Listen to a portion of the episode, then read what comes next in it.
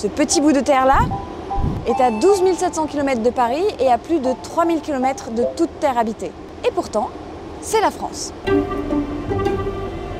Je suis à bord du Marion Dufresne, le seul navire qui vient ravitailler ces îles et y déposer quelques humains. Alors autant le dire tout de suite, avec une température moyenne de 5 degrés et des vents qui soufflent régulièrement à plus de 150 km/h, à part pour quelques milliers d'éléphants de mer et de manchots, cet archipel n'est pas très accueillant. Mais alors, pourquoi la France se donne-t-elle autant de mal pour rester présente sur ces bouts de terre isolés pour arriver jusqu'ici, j'ai dû faire 7 tests Covid, 14 jours de quarantaine et 10 jours de navigation depuis la Réunion.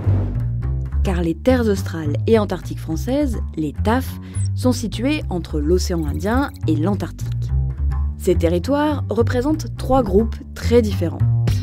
Les îles australes, où je me trouve, au sud de l'océan Indien, proche de l'Antarctique, et découverte il y a 250 ans par les navigateurs français. La Terre Adélie, petite portion française de l'Antarctique. Et enfin, les îles Éparses, situées de part et d'autre de Madagascar et rattachées au TAF depuis 2006 seulement. Elles sont l'héritage du passé colonial de la France et Madagascar, Maurice et les Comores lui en disputent la souveraineté. Entre le climat tropical que nous avions à notre départ près des îles Éparses et le climat polaire des îles australes, les conditions de vie sur ces petits bouts de terre isolés sont très différentes mais restent difficiles. Et pourtant, une présence française, militaire et scientifique, reste maintenue. Et ce n'est pas un hasard. La Convention des Nations Unies sur le droit de la mer de 1986 distingue les rochers qui ne se prêtent pas à l'habitation humaine ou à une vie économique propre des îles habitables. Autour de ces îles habitables, un État peut revendiquer des droits exclusifs sur les ressources, aussi bien dans les eaux que dans les fonds marins. Et ce, jusqu'à 370 km des côtes. Dans les terres australes et antarctiques françaises, cette zone économique exclusive ressemble à ça. 1,66 million de kilomètres carrés, soit trois fois la superficie de la métropole.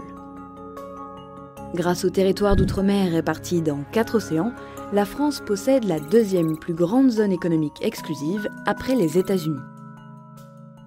Dans cette immense zone, la France contrôle la pêche. Mais dans les terres australes, cela ne représente pas une fortune. À peine 10% de l'activité de pêche en France. Il y a plus important. Depuis février 2022, l'ensemble de la zone économique exclusive des îles australes est placé en réserve naturelle. C'est le plus vaste bien classé au patrimoine mondial de l'UNESCO. Dans cette zone, les espaces naturels sont protégés et les activités humaines sont très réglementées. Les écosystèmes ne sont donc soumis qu'au changement de leur environnement, ce qui en fait un territoire unique pour étudier les effets du réchauffement climatique. Mais le passage en réserve naturelle n'empêche pas la France de tirer profit des ressources potentielles de ces territoires. Cette souveraineté que l'on a, elle nous permet euh, à la fois d'être ces, garants de la protection de l'environnement et potentiellement de pouvoir à terme pouvoir mener des activités économiques durables. Au-delà de la pêche, il y a une autre ressource potentielle qui a concentré l'attention et les convoitises ces dernières années, les fonds marins.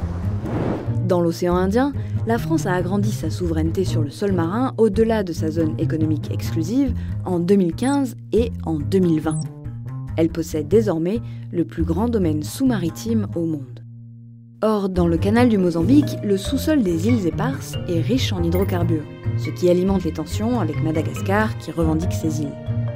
Du côté des îles australes, les rares données géologiques suggèrent la présence potentielle de terres rares et de métaux tels que le cobalt ou le nickel utilisés dans la fabrication de batteries.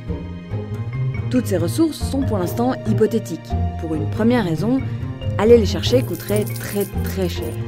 Les contraintes géophysiques sont très importantes, hein, avec des, gisements qui se trouvent souvent à plusieurs milliers de mètres euh, de profondeur. Et pour une autre raison, les risques pour l'environnement en mer, euh, le risque écologique euh, est décuplé et par exemple le ramassage par aspiration euh, soulève des poussières qui restent en, suspension et qui impactent l'ensemble de la chaîne alimentaire. Les effets peuvent être catastrophiques sur l'environnement, voire définitifs.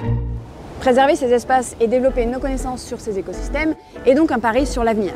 Mais l'extension de la réserve est aussi un enjeu très politique. Comme lors du One Ocean Summit, le premier sommet mondial sur l'océan. Dans ce cadre-là, on a l'objectif de 30%. On l'avait fixé pour euh, la France aussi. Je voulais vous annoncer aujourd'hui que nous avons dépassé l'objectif de 30% cette année grâce au décret qui a été signé ce matin. Ce qui permet à Emmanuel Macron de se féliciter, c'est que désormais, les aires protégées couvrent 33% du territoire français. Mais c'est en grande partie grâce à une extension, celle de la réserve des terres australes françaises. Avec ce statut de bon élève, la France se retrouve en position d'initier les accords internationaux, tels que les accords de Paris ou la coalition de la haute ambition pour la nature et les peuples. Avec cette immense aire protégée et les activités qu'elle y mène, la France se positionne désormais en interlocuteur incontournable dans la diplomatie antarctique et subantarctique, à l'heure où justement ces territoires concentrent de plus en plus de tensions. Au sein de la Commission pour la conservation de la faune et la flore marine de l'Antarctique, les projets d'aires marines protégées sont sans cesse repoussés par les vétos de la Russie et de la Chine qui investissent massivement dans les infrastructures polaires. Prochaine étape, la construction en 2022 d'une cinquième base chinoise, malgré les réserves des pays signataires du traité antarctique sur son impact environnemental.